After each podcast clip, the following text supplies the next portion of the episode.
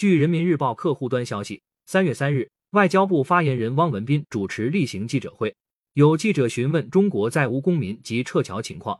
汪文斌表示，中国政府高度重视在吴中国公民的安全状况，每时每刻牵挂着他们的安危。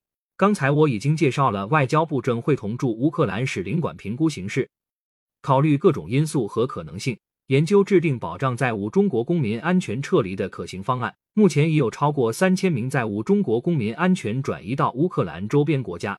中方感谢有关国家为中国公民入境短暂停留提供便利。